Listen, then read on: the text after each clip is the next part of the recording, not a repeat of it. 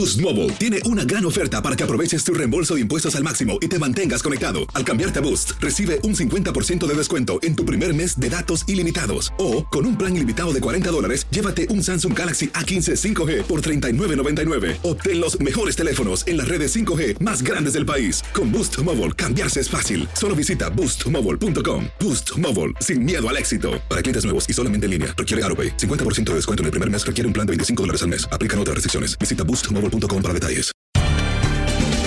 Bienvenidos al podcast de Buenos Días América, la revista radial más completa para los hispanos. Política, salud, economía, tendencia y deporte son algunos de nuestros temas. Bienvenidos.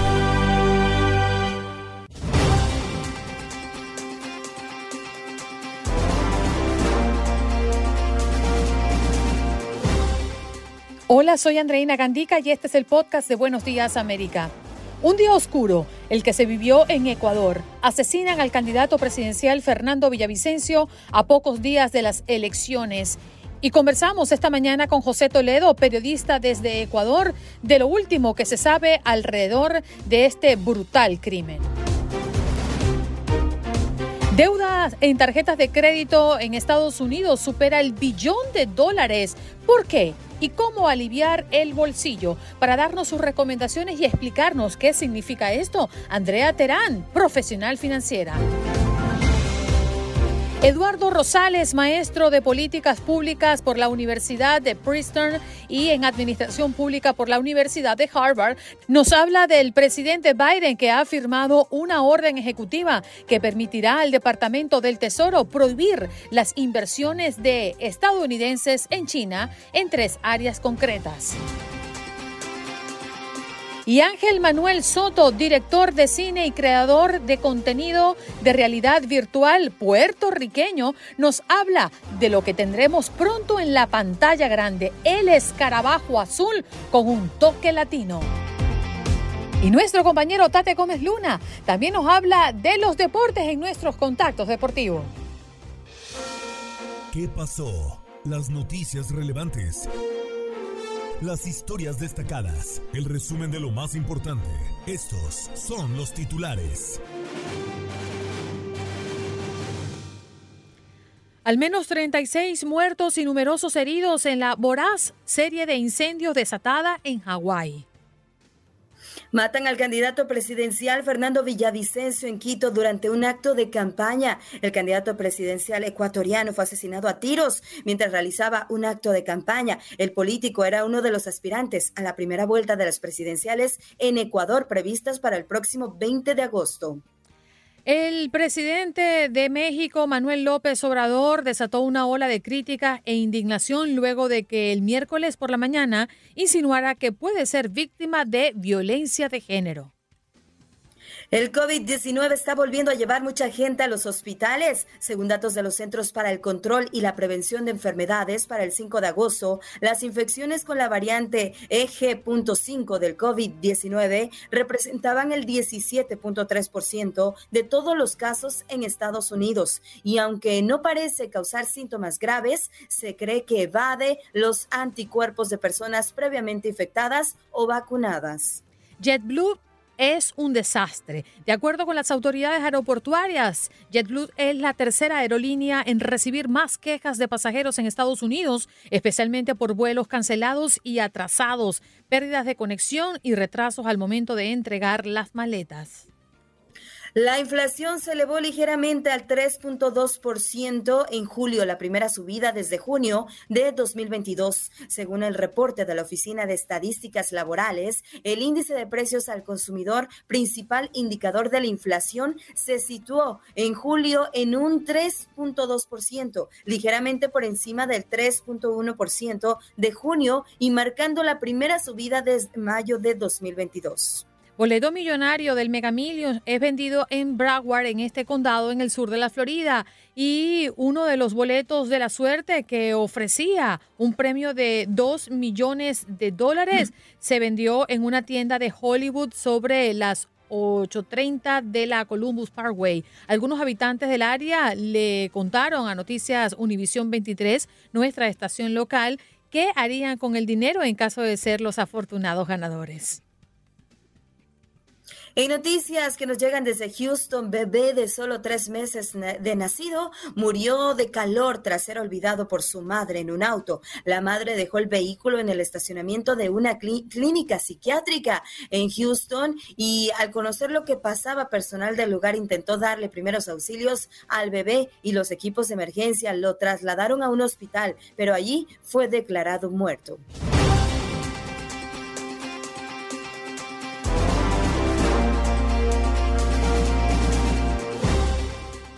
Vámonos de inmediato a recibir a uno de los doctores más queridos por la audiencia de Buenos Días América. Él es el doctor Mejía Torres. ¿Cómo está, doctor? Muy buenos días.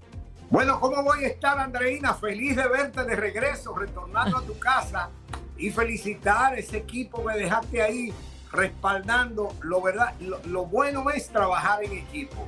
Tú me copias, Andreina. Le copio fuerte y claro, como si estuviese aquí susurrándome en la patita de la oreja.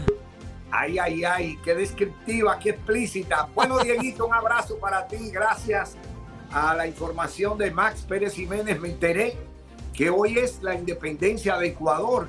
Tristemente coincide con que amanecemos con la noticia de la muerte trágica eh, brutal de este candidato o precandidato, no, ya candidato a la presidencia. Creo que las elecciones, de todas maneras, vi ayer el Consejo Nacional Electoral de Ecuador que de todas maneras se van a llevar a cabo las elecciones el día 20 de este mes.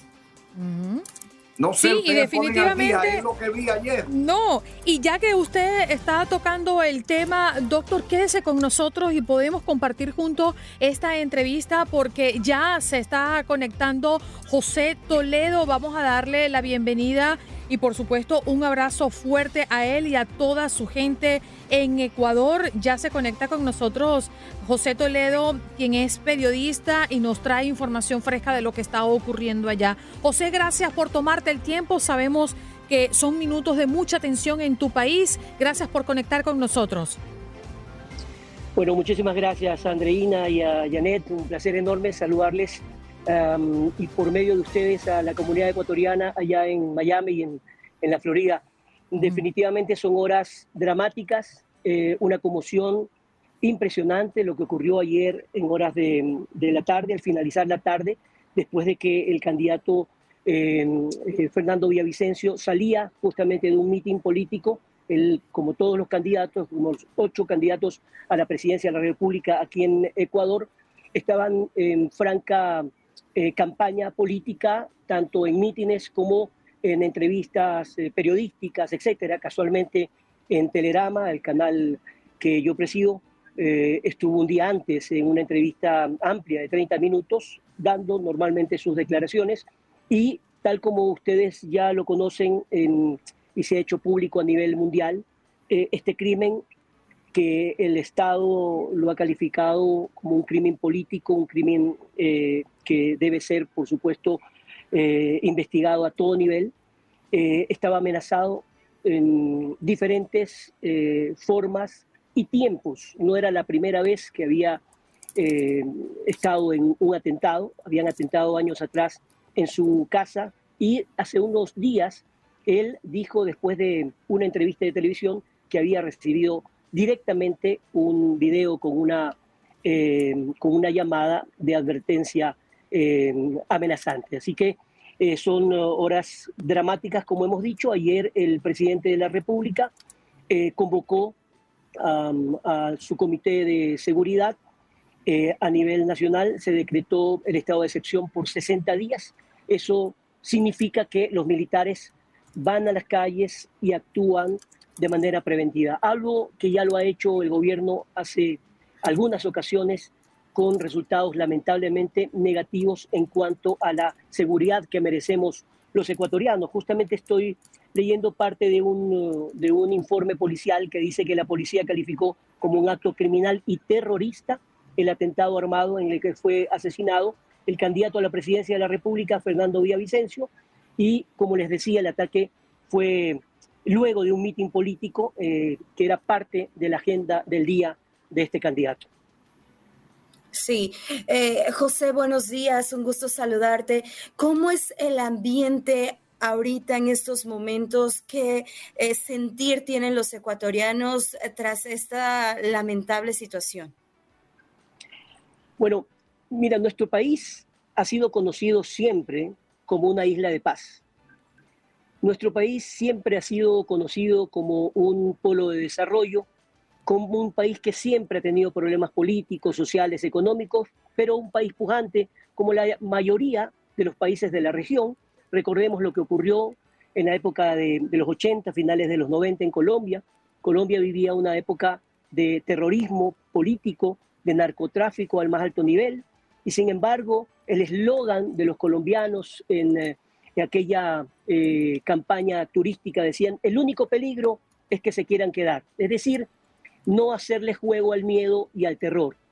En Ecuador los últimos años, lamentablemente, hemos vivido una ola delictiva terrible en donde prácticamente los planetas se han alineado de manera absolutamente negativa. Nuestro país es dolarizado y para muchos expertos, yo no soy experto en el tema, calculan que al tener un país dolarizado con las eh, fronteras permeables eh, y después de lo que ocurrió en Colombia con el proceso de paz, en donde se llegó a un acuerdo eh, con las FARC y muchos disidentes supuestamente han ido por diferentes partes de la región.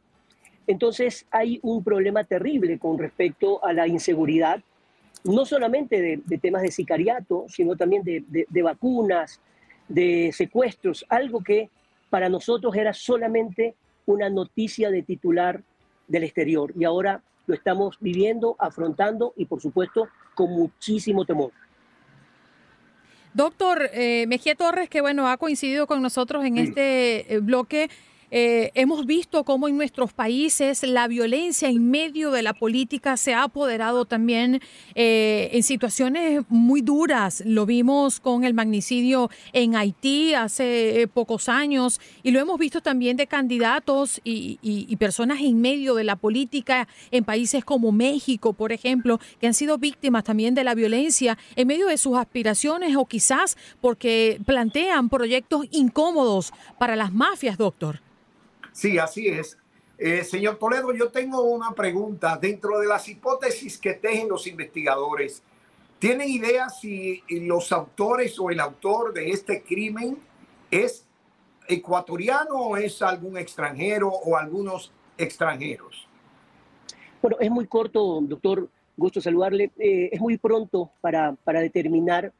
Eh, la policía, entiendo por las noticias en la madrugada y esta mañana también, ha trascendido que hubo o hay seis detenidos. Ayer eh, resultaron eh, detenidos presuntamente uno de los, de los asesinos, de los presuntos asesinos o gatilleros, y él murió eh, minutos después de su detención.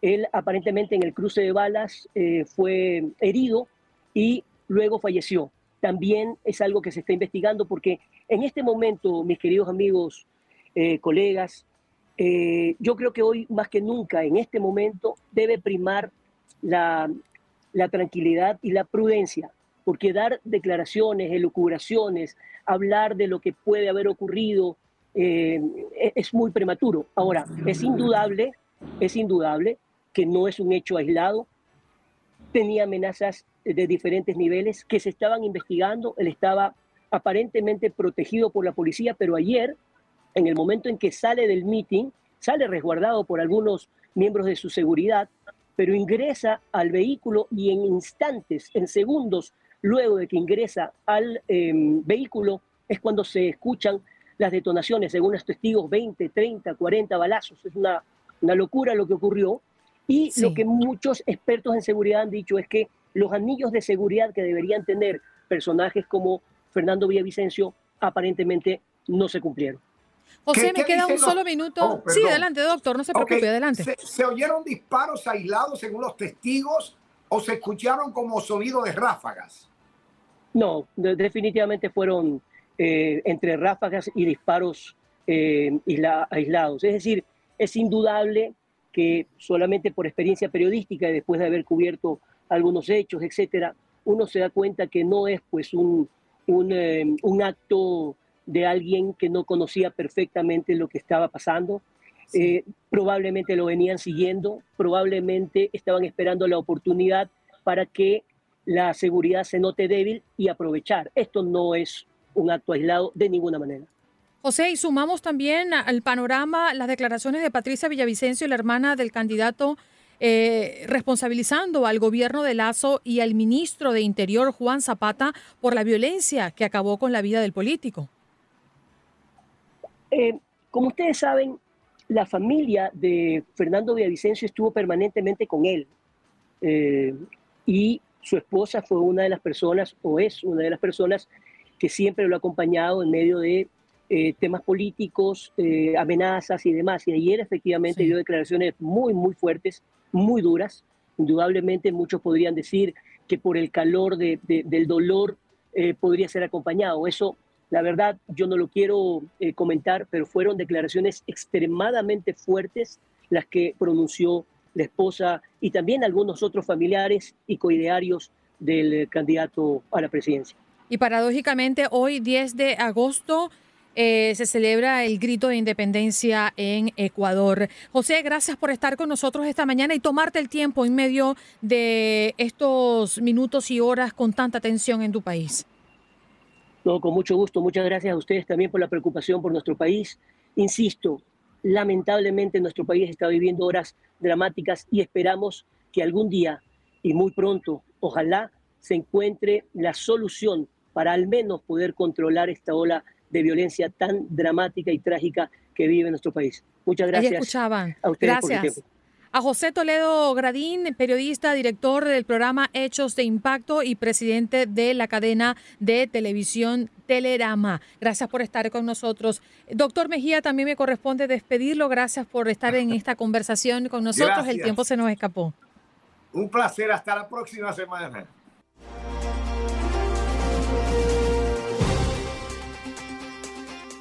A esta hora saludamos a nuestra próxima invitada, a ver si Andrea la logro eh, visualizar en su camarita porque ya no la estoy viendo. A ver, a ver, a ver. Andrea Terán, profesional financiera, ya está con nosotros. Andrea, buenos días, ¿qué tal? ¿Cómo están? Buenos días. Emocionada de estar de nuevo aquí con ustedes. Gracias, Andrea. Bueno, la verdad es que no es eh, nada alentador lo que vamos a compartir con nuestra audiencia, porque la deuda de tarjetas de crédito en Estados Unidos ha llegado a una cifra que hace encender las alarmas en el país. Por primera vez en la historia, llegó al billón de dólares, según informes recientes del Banco de la Reserva Federal de Nueva York. ¿Qué significa esto, Andrea? Wow, es una. Esto está como quien dice feo en la situación, no solamente para las personas en general, incluyendo a los latinos que somos, que nos consideran como la mano de obra, se ve más abrumador, ya que simplemente solo de darse cuenta que aquí, en, este país, el 54% de las personas son las que están endeudadas y viven de cheque en cheque. Ahora imagínate eso de aquí, que las personas que perdieron su trabajo ahora tienen que solventar usando las tarjetas de crédito como su plan B. Y cuando hablamos de estrategias financieras y no tienen, entonces es devastador, ¿no? Entonces cuando yo hablo de sí, educación financiera, tenemos que educarnos, tenemos que sacar un fondo de emergencia, es ahí donde que nos afecta. Y lamentablemente nos damos cuenta cuando ya no tenemos esa solvencia desde nuestros hogares. Andrea, buenos días. Horrible. ¿Cómo estás, Jani? Qué gusto. Gracias, igualmente. Andrea, ¿qué factores pudieran estar contribuyendo a que esta deuda eh, de las tarjetas de crédito pues esté dando entre los estadounidenses? Bueno, la falta de trabajo y la, y la, y la economía están haciéndose que no solamente la falta de trabajo, sino el mal manejo de las deudas y aparte de eso, que las personas, que la mayoría de personas de mis clientes que han venido han perdido sus trabajos, es devastador So, están reemplazando la mano de obra con otros como el ChatGPT, que ahora está muy famoso en todo lado, ¿no? Entonces, esa parte de ahí, ya dice, no, ya no, mañana te necesito. Y eso es algo que, que hablaba el día, el día de ayer en un seminario que estaba haciendo aquí en la ciudad de Connecticut, que las personas se sienten ya como que ya no sirven aquí en este país. Y yo le digo, pero no es de como que ya nos servimos en este país, es de que ahora nosotros tenemos que reinventarnos y hacer lo que siempre hemos querido hacer. O sea, no es la falta de trabajo, no es la falta de que nunca han tenido dinero, es el mal manejo del dinero y los hábitos que nos han llevado a hacer esto. Ahora, las tarjetas de crédito siempre han estado ahí. Ahora que están usadas un poco excesivamente, nos están sacando al borde de todo eso. Por la necesidad, ¿no? Que hacen y la falta por la necesidad y la falta de liquidez. Y en un informe del Lending Club eh, de este 2023, el 60% de los encuestados, Andrea, informaron que vivían de cheque en cheque. Es posible que las personas tengan que tomar dos o tres trabajos para pagar su deuda o verse obligados a declararse en bancarrota. Esa puede ser opciones que muchas personas estén tomando o pensando en este momento. Claro que sí, si solamente hablamos de algo que son estadísticas, que es lo que está pasando en este momento, este momento, perdón, el 63% de las personas viven de cheque en cheque. El 44% de las personas tienen un ahorro para solventar una deuda de 400 dólares y esto es. Otras personas viven aquí en el 54% endeudadas, que no tienen control, que las deudas les controlan a ellos, que ellos no les controlan al, al deudor. Y aparte de todo eso, eh, solo el 51% de las personas que se prepararon tienen un retiro asegurado. O sea, todo abarca de poquito a poquito, pero hace una, hace una cadena de, como hablamos del interés compuesto, de poquito a poquito se va haciendo el doble. Sí, cada factor que uno no tome en cuenta ahora nos va a afectar en cadena y con intereses, como les decimos. Andrea, ¿qué consejos nos puedes dar para aquellas personas que ya están al tope con sus tarjetas de crédito, que están endeudados? ¿Qué podemos hacer para ir, pues, reduciendo esa deuda, tal vez algunos consejos para poder organizarnos, reorganizarnos y, poder hacer que esa deuda no nos esté consumiendo porque a veces pues, nos podemos sentir ahorcados. La primera es, como siempre digo, parece suena, suena cruel, pero es coger el toro por los, cuernos y decir, ¿cuánto debo? Abrir esos sobres. Muchas las veces llegas a enterarte que no han abierto tres meses, cuatro meses la correspondencia, solamente por, ah, por decir, no, no las voy a pagar. Pero eso te está causando más de estrés porque cada vez que ves ese, ese montón de sobres, ya te causa estrés. So, primeramente, abre, ve cuánto debes de cada tarjeta. Y si realmente ves que de todo eso, la que más debes es la que menos interés está eh, cobrando, entonces comienza con la más pequeña, que tal vez esa es la que te está cobrando al 28, hasta el 30% solamente en intereses. O sea, ni siquiera el mínimo que mandas a pagar cubre esa parte.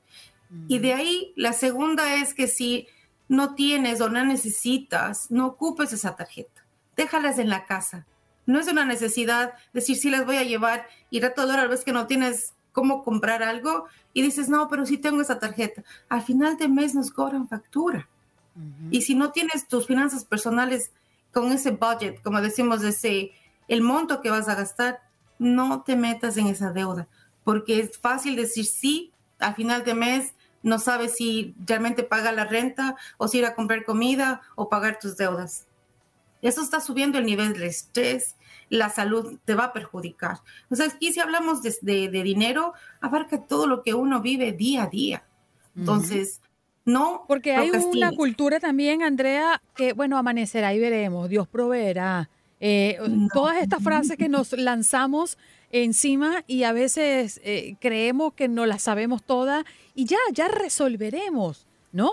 Pero yo quiero hacer, antes de despedirte, porque me queda un minuto quizás, Andrea, hacer una práctica rápida para abrirle los ojos a las personas que dicen, ay, pero que son 100 dólares, pero que son 50, si gasto 30 más no pasa nada. En una tarjeta de crédito hoy, con las tasas de intereses como están, si yo me endeudo con una tarjeta de crédito, 4 mil dólares, ¿cuánto estaría pagando yo en este momento mensual solo de interés? Si es de 400 dólares mensualmente, estamos hablando que el mínimo debe ser de 25 dólares. 4 mil dólares o 4 mil dólares, perdón. Si estamos hablando de 4 mil dólares y el interés es alto, estamos hablando que mensualmente estamos pagando 50 dólares. 50 dólares de interés solamente. Exacto, dependiendo la tasa de interés. Si es 4 mil y mandas a pagar 50 dólares, esos 50 dólares capaz que 30 dólares son de interés y 20 dólares de la, del monto original. O sea, cuando nos cobran, son esos gastos pequeños que no se ven. He, tenido clientes que pagan a veces hasta 2 mil dólares de tarjetas mensuales. ¿Cómo sobrevives cuando dices que solamente tienes una cantidad mínima al mes? Es devastador lo que está pasando. Hoy les invito, voy a tener un seminario online también para hablar de este tema, que realmente nosotros como latinos tenemos que educarnos y romper esos mitos de decir, sí, no puedo, ya cuando vea, Dios proveerá. Eso es lo que me pasó a mí y eso es algo que lo llevo en el corazón. No esperes hasta cuando estés, eh, como dice, al final, donde que ya no te puedes levantar. Tienes que tomar Rápidamente, Andrea, ¿dónde? ¿Dónde el seminario que nos vamos? En mi página de redes sociales te puedes registrar como www.twclatino.com y ahí les veo hoy a las 7, a mí a las 8 de la noche va a ser en español.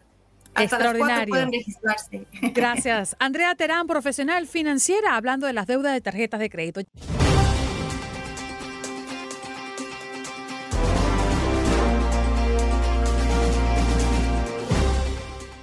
De inmediato vamos a recibir a nuestro próximo invitado. Ya está con nosotros y conectado con toda nuestra audiencia de Buenos Días América de Costa a Costa. Se trata de Eduardo Rosales, maestro en políticas públicas por la Universidad de Princeton y en administración pública por la Universidad de Harvard. ¿Cómo estás, Eduardo? Gracias por estar con nosotros esta mañana. Muchas gracias, Andreina. Muchas gracias, Janet, por la invitación. Estamos a la orden acá desde Houston. Muy interesante lo que ha ocurrido en horas recientes a propósito de que el presidente Biden firmó una orden ejecutiva que permitirá al Departamento del Tesoro prohibir las inversiones de estadounidenses en China en tres áreas concretas. ¿Qué está pasando, Eduardo? ¿Cuáles son esas áreas y por qué se quiere tomar esta medida? Mira, eh, como ustedes saben, yo me dedico justamente al análisis de tendencias globales y pues el asunto de la relación China-Estados Unidos es un tema permanente para entender para las empresas, para los gobiernos, qué está pasando. Y este es solamente un paso más en algunos de los fenómenos que han venido ocurriendo últimamente. Yo te diría que si bien pasó algo importante ayer con esta orden ejecutiva del presidente Biden, tampoco va a ocurrir nada inmediatamente. Es una orden primero que se aplicará hasta 2024.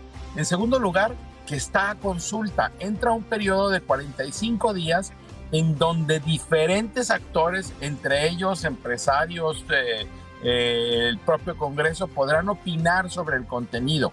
Entonces, no es una acción definitiva y que responde justamente a esto que ha venido ocurriendo en el, eh, pues en las relaciones entre Estados Unidos y China, que un día parecen estar bien y aparece un globo espía y luego aparecen estar mal y se juntan y arreglan cosas porque no es, no es fácil.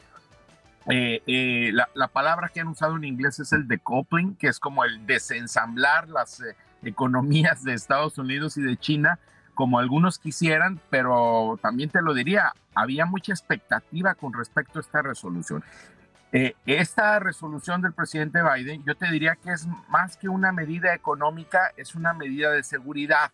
Está enfocada a que no se use dinero americano para fortalecer el poder militar de China. Ese es el, el objetivo central. No es una medida económica, no es, no, no es, no es una acción para eh, eh, impedir el crecimiento de China, por ejemplo, ¿no? Es simplemente en es áreas muy específicas que tienen que ver con inteligencia artificial, con eh, microchips y con, con, cosas que tengan que ver con, con, lo que le llaman computación cuántica. Entonces son tres áreas de desarrollo a las, a las que el gobierno de los Estados Unidos asume que servirían para fortalecer la capacidad militar china, en donde esto se prohíbe.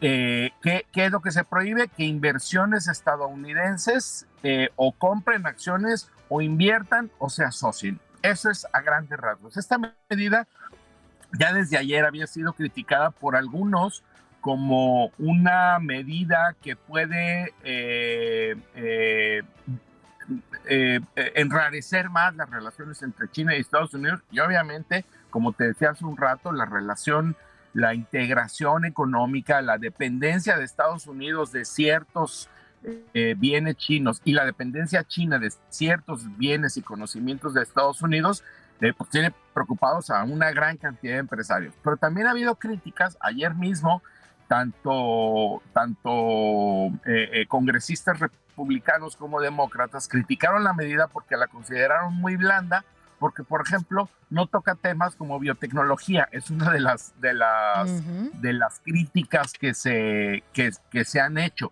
Eh, y que se considera insuficiente. Incluso alguna congresista demócrata decía ayer que este no podía ser el paso final, que este es un buen paso, pero es suficiente. Entonces, a, mi juicio, lo que, lo que, ah, bueno, y, tiene que ver con esta resolución que acaba de haber en julio, donde el bipartidista, porque además pasó en el Congreso por una abrumadora mayoría, donde se le instruye al gobierno de Estados Unidos a monitorear y limitar eh, eh, estas, estas inversiones norteamericanas en China. Hay, hay otros actores, solamente recalcar que hay otros actores que están observando esto. Ayer mismo el primer ministro británico eh, dijo que era un paso que aclaraba un poco más las intenciones de Estados Unidos para ellos tomar, poder tomar decisiones. Está Japón y Corea seguramente están observando esto y la propia Unión Europea. Eduardo, buenos días. Una relación tóxica, ¿no? Ya lo de Estados Unidos y China. Pero me llama la atención, estas empresas no estarían perdiendo las empresas estadounidenses al prohibirles eh, la llegada a China, el poderse invertir en ese país. Sí, eh, pues eh, es precisamente de la parte empresarial donde han venido las principales preocupaciones y las principales presiones para que Estados Unidos eh, afecte lo menos posible las relaciones económicas. Creo que hay un entendimiento de que es necesario ver qué se va a hacer con el tema seguridad. Eh, estamos arrancando una nueva etapa en la humanidad donde pasamos de un mundo unipolar donde Estados Unidos era la potencia dominante a un mundo en el que surgen otras potencias, particularmente China. Entonces se está construyendo el, el, el, mundo futuro. Ahorita que está la película Oppenheimer, a mí me recuerda mucho este momento, este momento me recuerda mucho esa época, porque justamente son aliados en aquel momento la Unión Soviética y Estados Unidos, y hay una gran desconfianza entre ambos, al grado que hay un espionaje que después se comprueba eh, eh, desde varias eh, fuentes, y, podemos estar viviendo un momento similar, donde Estados Unidos y China si bien tienen economías integradas en muchos sentidos, transitamos hacia un mundo donde al menos Estados Unidos y China van a ser potencias y cada una querrá, como es natural, llegar eh, con la mayor capacidad posible. Y entonces más, eh, podría ser una relación tóxica, pero con un montón de hijos y de negocios juntos y casas puestas a nombre de, los dos, Janet. Entonces, no es fácil. Pues. Me queda poco tiempo, pero para aclarar y, resumir ¿no? lo que quiere decir todo esto, el presidente Biden firmó esta orden ejecutiva que estaría permitiéndole al Departamento del Tesoro prohibir la inversión de estadounidenses en China, en empresas chinas. Pero esto no estaría limitando a quizás proveedores o personas que quieran adquirir bienes, es decir, comprar e importar desde China artículos. Porque si nos ponemos a ver mm, las personas, porque además volteamos y, prácticamente muchas de las cosas que manejamos nosotros día a día vienen de China. Entonces, eso viene siendo no una inversión directa a una empresa, pero sí le estás inyectando dinero a la economía china. ¿Podría pasar eso en algún futuro que Estados Unidos limite la importación desde China? Bueno, hay ya limitaciones, hay, aranceles que se han venido poniendo, pero esta orden en concreto no tiene que ver con eso, tiene que ver mucho más en impedir porque además ni siquiera es retroactivo, no prohíbe lo que se hizo antes, es impedir que futuras inversiones de empresarios norteamericanos le metan a tres áreas que tienen que ver eh, indirecta o directamente con el desarrollo de la capacidad militar china. Perfecto. Profesor, gracias por estar con nosotros esta mañana y aclararnos el punto muy interesante. Muchas gracias y gracias Janet también por la invitación. Gracias. Allí escuchaban al doctor Eduardo Rosales, maestro de políticas públicas por la Universidad de Princeton y en administración pública por la Universidad de Harvard, hablando de Biden, que pues ya lo escuchaban, ha firmado una orden ejecutiva que permitiría al Departamento del Tesoro prohibir las inversiones de estadounidenses en China en tres áreas concretas, con el fin de intentar evitar que Beijing obtenga tecnología de Estados Unidos con la que luego se beneficie militarmente. Eso es parte de lo que nos vino a contar el profesor Eduardo.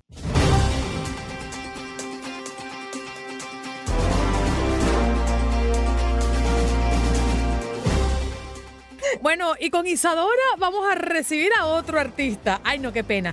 sácame y Isadora. puertorriqueño también. Y puertorriqueño, imagínate tú, estamos rodeados. Muy buenos días, te damos y le damos las gracias a nuestra gente que siempre nos apoya y se conecta con nosotros. Aquí está Ángel Manuel Soto. Él es otro artista, sí, director de cine y creador de contenidos de realidad virtual puertorriqueño. Y con mucho orgullo, Ángel. ¿Cómo están? ¿Cómo están? Yo soy el hijo perdido de Chayanne también. ¿Te parece? Tienes un cierto parecido. mi, mamá es de, mi mamá es del mismo municipio de él, de San Lorenzo. ah, bueno. Quizás somos no estás tan lejos. Bueno, Ángel, vamos a hablar que de la mano de Warner Bros. Pictures llega la esperada y la nueva película Blue Beetle, el escarabajo azul, que marca la primera vez en la que un superhéroe de DC aparece en las pantallas grandes. Háblanos un poco de esta propuesta y por qué es diferenciadora. Pues mira, para mí es bien importante no solamente, ¿verdad? A nivel de mi carrera poder hacer una película así de grande como puertorriqueño, como latino. Eh, si algo sirva, que sea de inspiración, de que podemos hacer cosas grandes también y que podemos soñar grande.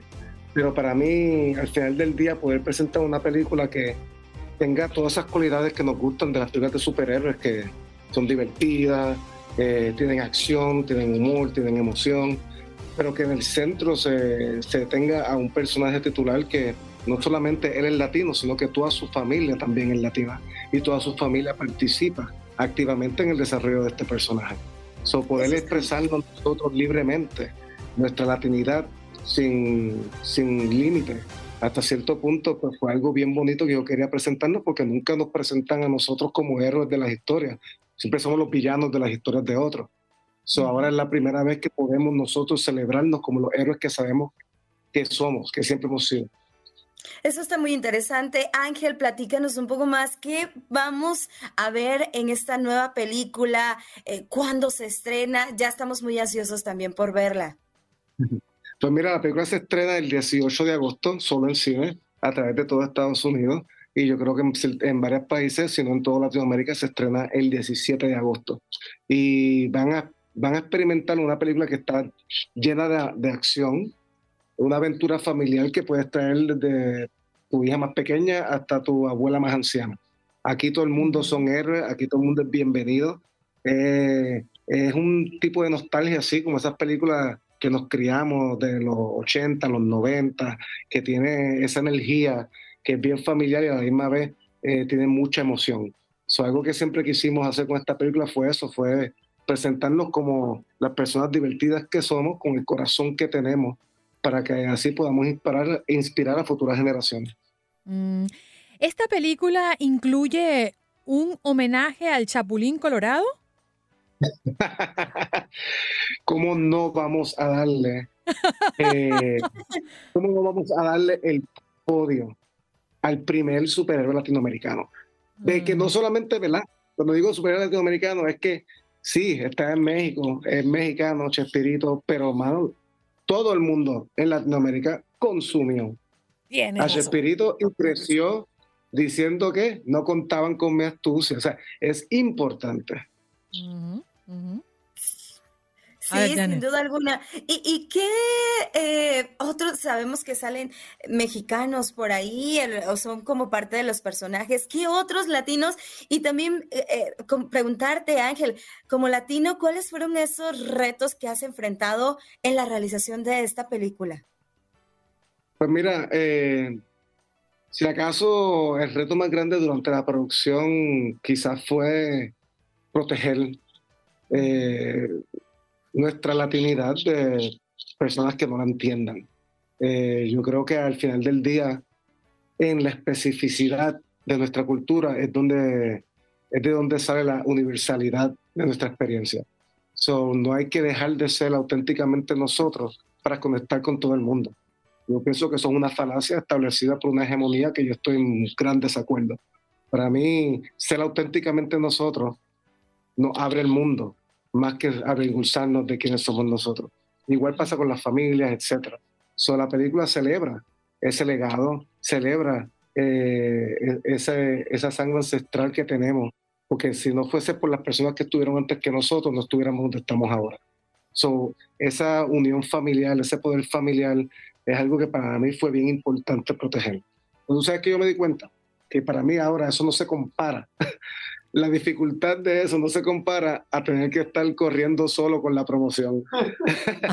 Para mí, correr solo con la promoción ha sido el maratón más exhausto que yo he tenido en mi vida. Yo pensaba que hacer una producción así de grande era exhausta. Pero tú sabes qué, por más que este maratón sea exhausto, eh, no me arrepiento de estar representando a mis actores, porque ellos ahora mismo están siendo héroes en una lucha para que tengan una mejor paga y mejor trato y lo que ellos vayan a lograr en esa lucha, en esa huelga, va a alterar el futuro, de, va, a alterar las futuras generaciones. So, ellos están siendo superhéroes ahora mismo. Y pues me toca a mí decirle al mundo que tienen que apoyarlo. Porque si no, ellos estuvieran aquí hablando con ustedes y dando chistes y pasándola brutal. Pero no pueden hacerlo. So, la mejor manera de apoyar a nuestros actores y a Blue Beetle para que sigamos viendo más películas, no solo interpretadas por ellos, pero películas contadas por latinos, es que nos demos cita el 18 de agosto en Gloseres. Ángel, ¿y sabes qué? Apoyo totalmente tu visión. Eh, creo que la mejor manera de apoyar el trabajo y el esfuerzo de nuestra comunidad hispana donde quiera que vaya es ir a verla, a valorarla. Y si merece críticas, bien sean las críticas para seguir mejorando, porque al final, al final de todo, es un esfuerzo que hace cada uno desde su trinchera. Y yo sé que tú como director de esta película dejaste muy en alto y escuchándote en esta conversación, no tengo duda que se va a ver plasmado ese sentir hispano y esa sangre que te corre por las venas en cada uno de los segundos mm, proyectados en esta película. Así que yo no me la voy a perder y espero no equivocarme. No, no, no se van a equivocar. La realidad es que eh, si bien dices que se aprende, se aprende, este es el, eh, yo espero que esta sea la primera de muchas. O sea, para mí no tienen nada que ver, no lo veo de una manera eh, selfish. claro, uno siempre quiere crecer, uno quiere progresar, uno quiere tener éxito, pero para mí lo más importante es que se abran puertas para que otros latinos cuenten historias también. Finalmente, Ángel, eh, qué emociones vamos a tener, nos vamos a divertir, vamos a estar ahí emocionados con la película. Y háblanos un poquito de quiénes son los que aparecen en tu película. Pues mira, eh, conté, tuve la bendición de poder trabajar con, no solamente con generaciones de, inmigrantes, eh, tengo la primera generación de chicanos con Cholo Maridueña, que es nuestro titular, con Belisa Escobedo, que hace de la, de la hermana, pero también pude trabajar con actores y, y, comediantes que fueron, que sirvieron de punta de lanza para los latinos en el entretenimiento, como lo es George López y como lo es eh, el Pidia Carrillo. Pero también una cosa que quisimos hacer fue honrar el legado de los primerísimos actores que son de México, como lo es Damián Alcázar y Adriana Barraza. Quisimos también traer personas importantes y de impacto como lo son como lo es Bruna Marquesina en Brasil, ya que Brasil usualmente no se incluye en la conversación latinoamericana, pero ellos son latinos como nosotros. y también trayendo personas como Harvey Guillén, que todo el mundo lo ama, en From What We Do in the Shadows, eh, la leyenda de Raúl Max Trujillo, que es latino e indígena, y también aliadas de nosotros como lo es Susan Sarandon.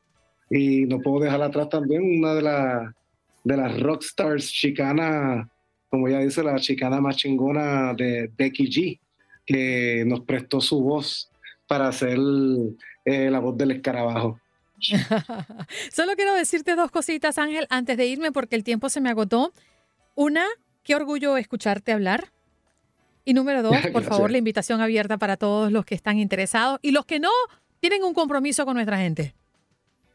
Eso es así, exacto. Si no te interesa, interésate. Exacto, si no te interesa, lo que te vaya interesando porque estoy que verlo y hay que apoyar. No es por mí, es por tus hijos.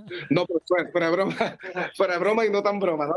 Este, en agosto 18 es bien importante que se den cita a ver esta película que está llena de emoción, que está llena de aventura, que está llena de acción, que está llena de mucho corazón, que tiene mucho humor y que nos levanta a nosotros como latinos también, porque ya era tiempo de que nos viéramos como superhéroes de nuestras propias historias y no los villanos de las historias de otros. Ahí está. Ángel Manuel Soto nos acompañó el día de hoy, director de cine, proponiéndonos esta nueva opción, el escarabajo azul, y lo llamo por su nombre en español. Bueno, enalteciendo todo lo que hemos conversado en la mañana del día de hoy. Ángel, te abrazamos fuerte y muchísimas gracias por venir a Buenos Días América. Gracias. Ahí está. Estás escuchando el podcast de Buenos Días América, la revista radial más completa para los hispanos. Escúchanos en las diferentes plataformas: Euforia, Spotify, TuneIn y iHeartRadio. Tu DN Radio. Vivimos tu pasión. Lina, pasión y orgullo. Todo por ser campeones. En Buenos Días América. Contacto Deportivo.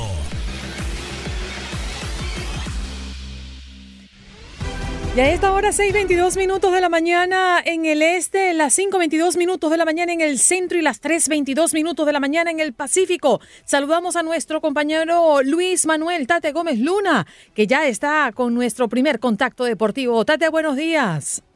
Amigos de Buenos Días América, ¿cómo están? Gusto saludarlos para platicar un poco del ancho mundo del deporte de cara a lo que va a ser ya los cuartos de final de la Leagues Cup 2023 y obviamente lo que se llevará la atención este viernes eh, con el Inter de Miami contra Charlotte, en donde pues Lionel Messi apunta para ser el favorito a ganar el título. Eh, ya estaremos platicando un poco más eh, adelante de los cuartos de final de la Leagues Cup. Sin embargo, vámonos directamente a las instalaciones de la Liga MX porque el presidente Miquel Arriola pues ha hablado en exclusiva para para tu DN acerca de la situación, las polémicas. Hay que tener en contexto, no ha sido un buen torneo para los equipos mexicanos, solamente quedan dos, los Gallos Blancos del Querétaro y también eh, pues está Monterrey, que están eh, solamente en estos cuartos eh, de final. Sin embargo, el presidente de la Liga MX, Miquel Arriola, habla acerca de los pocos equipos que se encuentran en esta llave, obviamente cómo vio a los equipos mexicanos a lo largo de la League's Cup y también la queja más grande de que solamente se ha jugado en territorio de los Estados Unidos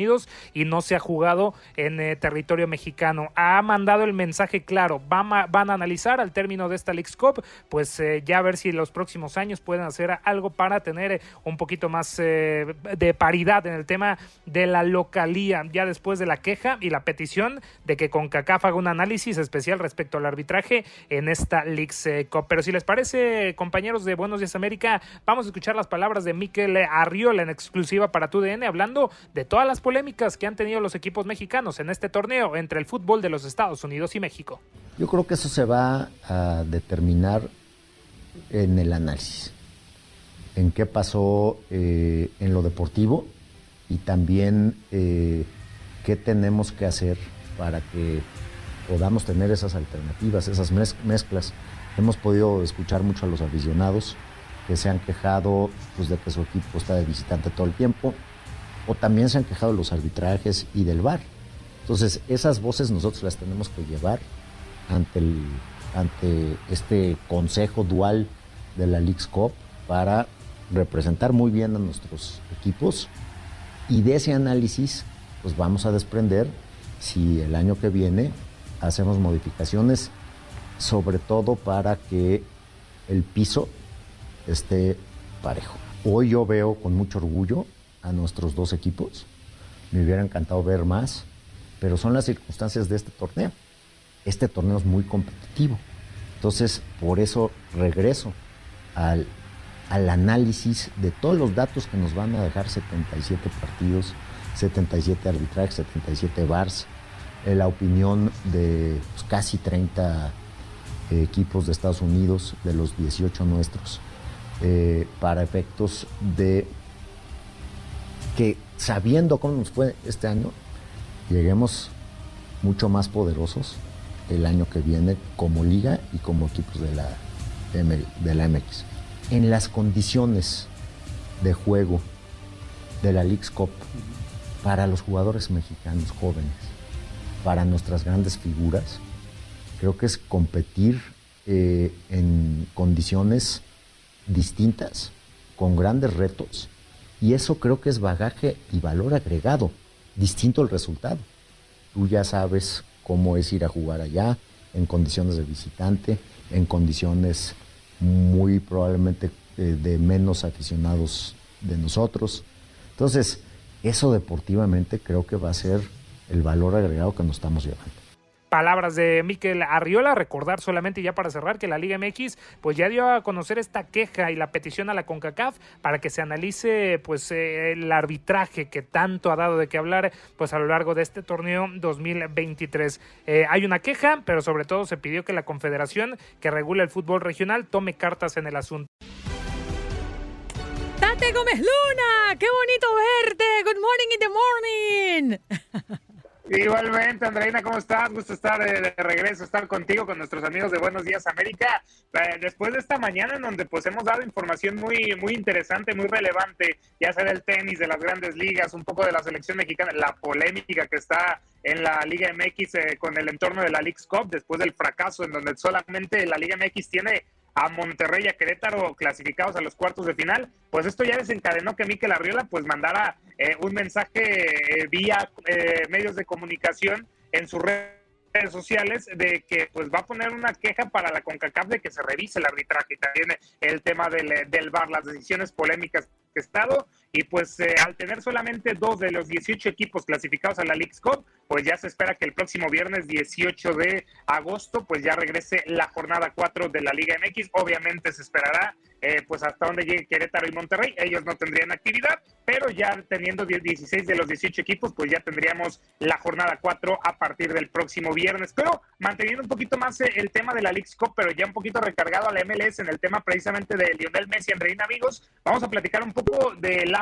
argentino, el campeón del mundo en Qatar 2022. Se esperaba que pudiera debutar en la MLS en el torneo local el próximo 20 de agosto. Sin embargo, después de que ya va a enfrentar a Charlotte FC el día viernes en los cuartos de final, se espera que Lionel Messi pues pueda jugar hasta el 26 de agosto y el rival en turno en la League's Cup iba a ser el rival en la MLS. Hablamos de Charlotte FC ya esto no va a ser. Va a debutar Lionel Messi contra New York Red Bulls el próximo día 26 de agosto, pero el partido de Charlotte se va a jugar después y los boletos que ya estaban puestos a la venta, que ya estaban agotados, se van a poder utilizar para entrar en este, en este encuentro. Eh, se espera que pueda jugar el ganador de esta llave ya en las semifinales, ya sea la final o el partido por el tercer lugar en la League's Cup. Recordar que esta League's Cup te entrega tres boletos a la próxima Liga de Campeones de la CONCACAF 2024 y es por eso que vamos a tener un partido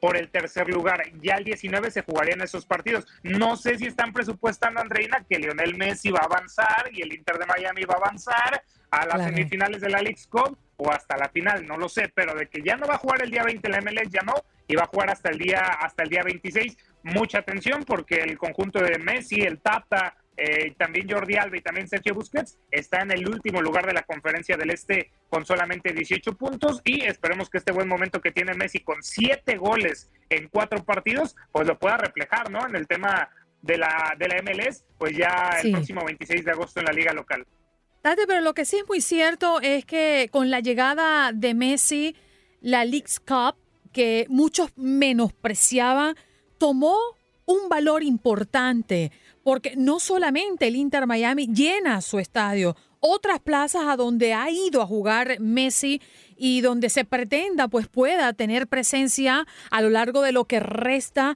el torneo si es que llegan a la final el Inter Miami, pues también se han lucrado de la llegada del argentino.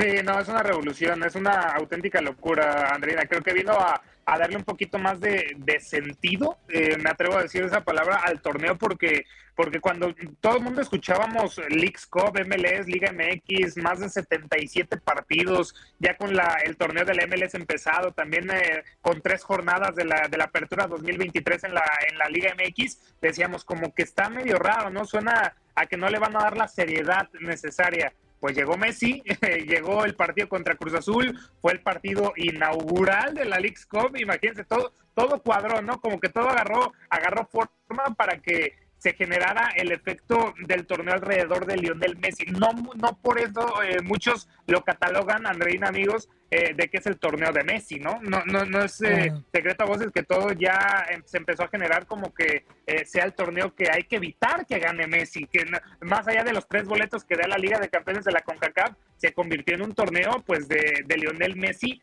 en el sentido ya sea de polémica, de si ya muchos lo ven en la final, de si ya muchos lo ven campeón. Bueno, pues no por nada en las, en las apuestas, Andreina, amigos, pues ya el Inter de Miami está en el primer lugar, en el primer lugar para ganar eh, la League's Cup y todo gracias a Lionel Messi. Obviamente lo que ha hecho en los partidos, tiene siete goles en cuatro partidos, es decir, es una auténtica locura lo que, lo que está haciendo Lionel Messi. Creo que el efecto que ha hecho a lo largo de esta League's Cup pues ha sido, ha sido impresionante y no tengo dudas de que va a estar en la, en la semifinal no sé en la final, pero posiblemente sí lo veamos ahí. Y yo sí lo pongo como eh, uno de los dos primeros candidatos a ganar el título de esta League's Cup 2023.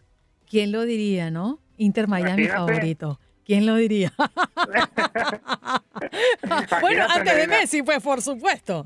sí, claro, no, pues imagínate, llegaron como último lugar de la conferencia del Este y nadie se esperaba que, que pues, el Inter de Miami tuviera este efecto inmediato, ¿no? Eh, con eh, pues el astro argentino y ahora pues son favoritos para ganar un torneo, no sé en la liga local, yo creo que por ser el último ya está un poco tardío eh, lo de Lionel Messi, pero tiene que ser efecto inmediato. Eh, enfrentará en la, en la US Open Cup las semifinales también el Inter de Miami, hay que tenerlo claro. Están ahí peleando la Copa de los Estados Unidos y, yo creo que va a ser uno de los, uno de los objetivos pues eh, importantes ya para este cierre de, de año y tengo claro que ya para el próximo será el objetivo claro y conciso y de efecto inmediato que Lionel Messi tenga que ganar sí o sí la, el torneo de la MLS. Lo que es cierto, Andreina, amigos, no sé cómo lo vean. Para mí, pues yo creo que Lionel Messi está jugando un 20%, un 20%. Yo ya, eh, ya le veo a Lionel Messi retirado después de que lo que fue la Copa del Mundo de Qatar 2022 y solamente estamos viendo esta, esta etapa relajada, ¿no? Del astro, del astro argentino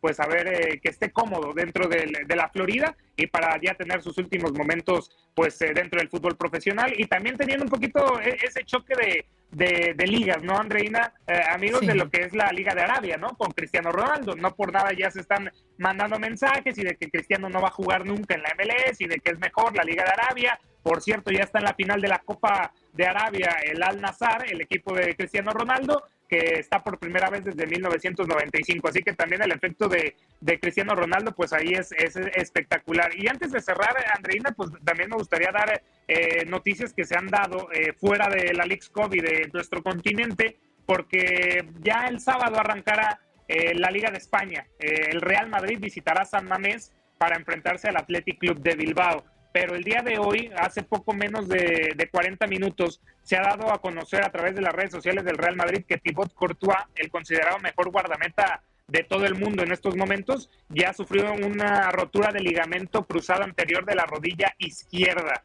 Eh, ya va a ser intervenido quirúrgicamente el guardameta belga, pero se prevé que se pueda perder toda la temporada. El que fuera factor en el último título de la Champions League del Real Madrid contra Liverpool y uno de los mejores guardametas de todo, de todo el, mundo, sin lugar a dudas, pues está en riesgo de no tener pues ya actividad en la temporada 2023-2024. Quedan 21 días para el cierre de mercado de transferencias eh, y solamente el Real Madrid tiene un guardameta eh, pues registrado. Es Andriy Lunin, el ucraniano, que pues en 17 partidos le han encajado 19 goles. Imagínate tener más goles de los partidos que has disputado, pues también no es una buena, una buena estadística. Pero creo que todo esto le da un, un giro de 180 grados al Real Madrid para poder o tener que cambiar pues eh, la misión, el objetivo y traer un portero urgentemente porque ya esta rotura de ligamento eh, cruzado de la rodilla izquierda, pues prácticamente estaría diciéndole adiós eh, ya Thibaut Courtois a la temporada. Y solamente o se oficializó ya que Edson Álvarez es nuevo jugador del West Ham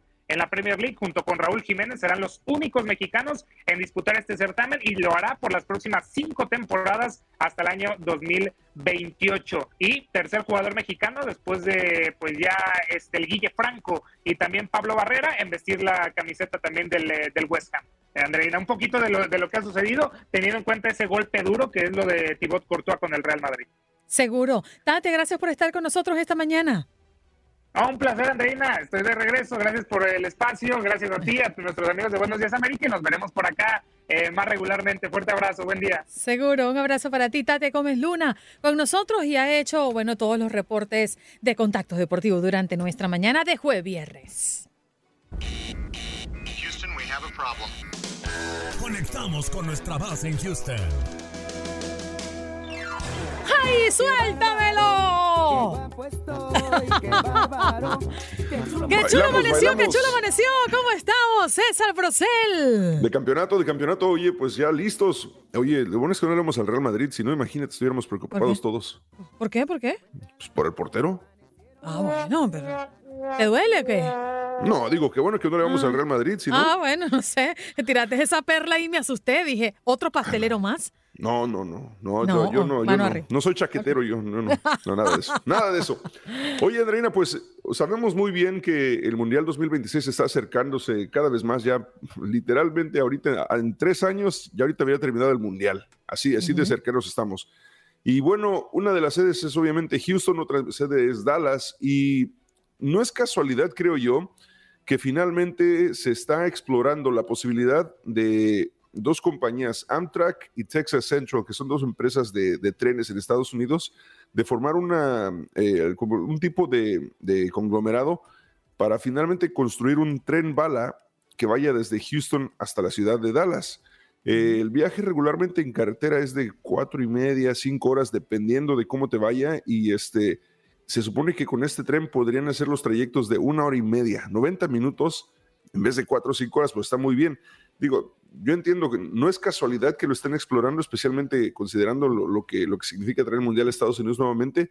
Así que en estos próximos días estarán haciendo más asambleas, más reuniones para ver si les permiten a las empresas primero trabajar juntos y ya después le otorgan a Texas Central la oportunidad de, de empezar a hacer los estudios y ver por dónde empezarán las rutas. En la zona de Houston se supone que la estación principal del tren sería en el norte de la ciudad, en una zona que se llama Northwest, se llamaba Northwest Mall, era un mall que ya, ya cerraron, está ahí en el 45 norte, en, la, zona de, del Northside, aquí en la ciudad de Houston, y por ahí empezaría la estación de este tren. Pues a, ver, a ver qué sucede. Eh, tienen, o sea, desde que yo me acuerdo hay años y años hablando de un posible tren entre Dallas, entre el Metroplex y la ciudad de Houston. No se ha dado por diferentes motivos, cuestiones políticas, algunos lo aprueban y después eh, entra alguien más al poder y dicen siempre, me dijo mi mamá que siempre no. Así que ahora están explorando así la, la, posible opción y por, no sé, tengo la pequeña sospecha que ahora sí, porque obviamente el, arrojo económico que, que, o el derrame económico que traería un tren bala a Houston con, y Dallas sería genial, especialmente con el Mundial acercándose. Claro, y es lo que te iba a comentar, la maquinaria de un Mundial, justamente el Mundial más visto en el mundo entero, el Mundial de fútbol, soccer, mueve cualquier economía. Eh, ¿Cuántos países no se planifican años y años antes para levantar estadios increíbles, estructuras, eh, viviendas eh, que las ponen a funcionar como hoteles y luego se convierten en lugares para vivencia permanente? Es decir, el, el, mundial mueve eh, las economías de los países que los albergan y, esa es una realidad para el beneficio de los que vivimos o transitamos en estas ciudades. No, definitivamente. O sea, el transporte, transporte público, y lo, hemos visto en Rusia, lo hemos visto en Japón, lo hemos visto en, diferentes ciudades donde el transporte público principal es el tren. Es, este, es, una, es una manera muy, eh, muy cómoda de viajar y de hacer tus, tus, trayectos especialmente largos. Y ahorita que todos están trabajando de manera remota, hay mucha gente que trabaja en una ciudad y, realmente vive en otra. O sea, eso les, les, facilitaría mucho más. Ciudad satélites, como le llaman César. te invito a que viajemos de Miami a Orlando y te compro unas orejitas de Mickey porque ya también tenemos nuestro tren por aquí. Vamos, Mickey, claro que sí. Ah, de otro, del otro Mickey. Ah, del otro Mickey. Eh, tranquilo, tranquilo, tranquilo. César, gracias por estar con nosotros esta mañana. Nos reencontramos prontito. No culpes a la noche y no culpes al playa. Vámonos. Gracias por acompañarnos en nuestro podcast. Buenos días América. Y recuerda que también puedes seguirnos en nuestras redes sociales. Buenos días AM en Facebook y en Instagram. Arroba Buenos días América. AM. Nos escuchamos en la próxima. Hay gente a la que le encanta el McCrispy. Y hay gente que nunca ha probado el McCrispy. Pero todavía no conocemos a nadie que lo haya probado y no le guste. Ba-da-ba-ba-ba